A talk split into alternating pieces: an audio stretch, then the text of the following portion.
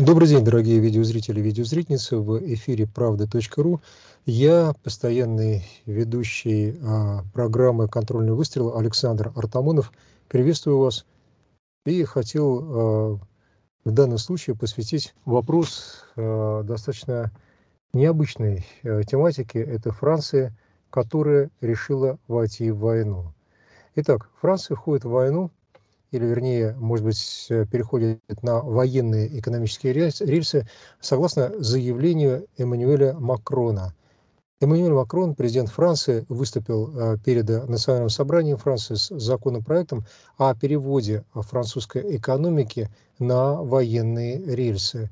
Звучит весьма угрожающе, звучит, э, наверное, столь же пустозвонно, как ряд других заявлений французского президента, и в то же самое время – все-таки э, не лишено каких-то оснований, весьма-весьма неприятных как для нас, так и для, а, собственно, наших союзников Луганской и Донецкой народных республик. Весьма печально, что действительно у Франции слова не расходятся с делом. И заявление Макрона, ну, наверное, строится на следующих необычных, я бы сказал, бы, предпосылках. Необычных и, еще раз повторяю, тревожных – потому что речь идет о самоходных артиллерийских установках, которые Франция поставляет на Украину. Вы вправе спросить, каким образом эти самоходные артиллерийские установки, кстати, зовутся они «Цезарь», то есть «Камьон équipé d'un système d'artillerie». Так расшифровывается «Цезарь». А если полностью взять на французском языке, то есть грузовик, снабженный а, орудием. Так вот, грузовик, снабженный орудием – или точнее вот той самой 155 миллиметровой безоткатной гаубицей с автоматической подачей снарядов при помощи поршневого затвора и со скорострельностью до 6 выстрелов в минуту при дальности 42 километра для активно-реактивных снарядов производства французского концерна. Так вот, а, вот эти самые гаубицы «Цезарь» э, наличествуют в французских э, войсках в количестве 70 а, с небольшим экземпляров. И а, получается 72 или 74 экземпляра гаубиц а, не позволяет Франции выполнить а, наказ заместителя министра обороны женщины по образованию, кстати, психолога, детского психолога, что достаточно удивительно, которая выкатила буквально счет Западной Европе и вообще всему коллективному Западу блока НАТО, заявив, что, мол, требуется Украине, чтобы добиться перелома в военных действиях с Россией, около внимательно слушаем, тысячи гаубиц. Тысяча гаубиц, кстати, по подсчету американских экспертов, а, специалистов канала Fox News, а также а, того же Скотта Риттера, составляет наверное, весь арсенал Соединенных Штатов Америки. И еще раз говорю, что во Франции таких гаубиц немногим более 70 единиц, 6 единиц поставлено на Украину, соответственно, там уже не 72 и 74 во Франции, как было раньше, и еще 6 Франция обязалась поставить Украине, то есть 12 гаубиц. Получается, явно не хватает мощностей французской экономики для того, чтобы поставить украинцам все вот эти дальнобойные средства уничтожения мирного населения. Когда говорю об уничтожении мирного населения, то, наверное, нисколько не ошибаюсь, потому что за а, сутки 13 14 а, июня столь массивный артобстрел велся также и 15 числа, а, что он не имеет равных за 8 лет военного конфликта на Донбассе, в том числе подвергся тяжелыми, тяжелому обстрелу при помощи французских активно-реактивных снарядов роддом в котором в тот момент находились а, а, в кюветах недоношенные дети. А, их нельзя было спустить в подвал, и пришлось врачам остаться при них в Донецке под обстрелами, фактически прикрывая кюветы с младенцами, новорожденными своими телами. Можно себе представить, какой ужас творился в этом роддоме. И это не постановочные кадры, в отличие от тех мариупольских в офтальмологической больнице номер 3 полуторамесячной давности, где украинская блогерша, в дальнейшем покаявшаяся в своих неправомерных действиях, э, снималась э, в развалинах э, центра, который в тот момент находился на реконструкции, не роддома, а офтальмологического центра. И это все французские гаубицы. Да, я не сваливаю вину только на французов. Еще есть так называемая фельд гаубицы FH-70, которые, FH-90, прошу прощения, которые а, поставила Италия. Это немецкая британская разработка эпохи 70-х годов. тоже 155-миллиметровые, как все тяжелые орудия НАТО. Естественно, есть уже теперь известные всем гаубицы «Три семерки», американская М777.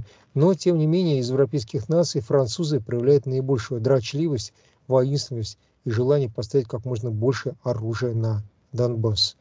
Я мог бы добавить к этому, что французы поставляли вертолеты э, Супер Пума, якобы МЧС Украины. Французы решили поставить вертолеты Тигр вооруженным силам Украины, но не успели. Это было до начала конфликта, переговоры шли весь предыдущий год. Французы поставляют э, гранатомет Апилос Украине. Французы тренируют и постоянно поддерживают в состоянии боеготовности украинские части. По этому поводу, наверное, французы считают себя действительно страной конфликта. Напомню, что Тири Бургхарт, глава Генштаба Франции, а, заявил а, в своем рескрипте или как угодно приказе, который распространил среди солдат, офицеров и матросов, что Франция уже находится в состоянии войны с Россией. Дело было в марте месяце, только, дескать, еще не на линии фронта. Мы понимаем, что это значит, по этому поводу нисколько не удивляемся заявлению Макрона о переводе Франции на рейсы военной экономики. Это еще означает, что Франция должна выпускать как можно больше оружия для поставки его на Украину. И тут встает следующий вопрос. А успеет ли Украина переварить это оружие, которое будет выпускать Франция, вставшая на военные рельсы? И по этому поводу вполне планомерно можно перейти к высказыванию а, Марка Милли, а, который в данный момент занимает высшие, а, высшую должность в американской командной системе, председатель генштабов, представитель штабов США, который заявил о необходимости рассмотреть возможность мира с Россией. Не только он, но также ряд и других деятелей, американских, европейских, об этом говорят. Неужели же они стали неожиданно за пацифизм? Вовсе нет. Это напрямую связано с вопросом, как Франция думает поставлять систему вооружений. Тут я предлагаю вам вспомнить историю. 1918 год, Кампейнское соглашение, согласно которому Германия смогла оговорить а, себе а, неприкосновенность собственной территории. И после этого достаточно быстро, в течение 20 лет, в Германии была проведена так называемая рейнская ремилитаризация, то есть район, который должен был, должен был быть свободным от а, войска вооружений, а, на границе с Францией, неожиданно оказался экипирован и вооружен до зубов. Ну, а далее мы все знаем, история линии Мажино, занятие Парижа 22, кстати, июня, легкая дата для русского уха 1940 года, со всеми последствиями. Ну, так вот, ощущение, что по тому же сценарию дьявол-то безблагодатен – поэтому просто повторяет механически одни и те же приемы. Так вот, по тому же сценарию сейчас думают действовать европейские милитаристы. Надо, считают они, похоже на то, выградить какую-то территорию Украины, которая останется неприкасаемой для России, за 20 лет нарожать новое поколение будущего, простите, пушечного мяса, вооружить до зубов эту военщину с фашистской идеологией, а можно поставить им еще и атомное оружие, и после этого развязать новый виток конфликта. Таким образом и происходит медленное, прошневое, неторопливое продвижение на восток, потому что даже если сейчас мы отвоюем часть Украины, то мы никогда не вернемся к границам 1997 года, как то было декларировано до начала спецоперации Владимиром Владимировичем Путиным призвавшим НАТО придерживаться красных линий. Еще раз, красная линия – это возврат к 1997 году. А я в данном случае вижу очень четкую логику, которую, возможно, не совсем заметна со стороны. Дело в том, что возврат к 1997 году – это не просто освобождение Украины от нацистов и предоставление ей права свободного выбора, это в том числе еще и денацификация Восточной Европы потому что в 1997 году ряд стран Восточной Европы еще не был в блоке НАТО, и в то же самое время во всей Восточной Европе, Восточной Германии никакого оружия, оружия массового поражения, натовского оружия, установок МК-41 для крылатых ракет американских и также ряда других а, а, средств уничтожения людей, допустим, те же самые эскадрильи стратегических а, тяжелых бомбардировщиков или штурмовой авиации в Восточной Европе не базировались.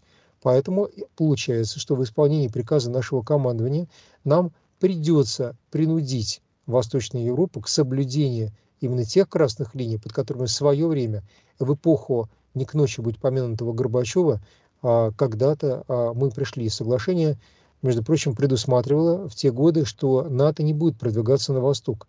Соответственно, насколько я понимаю логику нашего верховного главнокомандующего, мы должны добиться от НАТО, что они соблюдут данное слово, а даже если нам придется добиться этого силой оружия.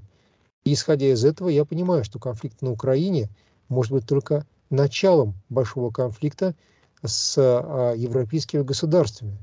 Нам не удастся остановиться на полумерах, иначе так или иначе мы придем к сценарию Германии 1938-40 годов, а этого категорически не хотелось бы.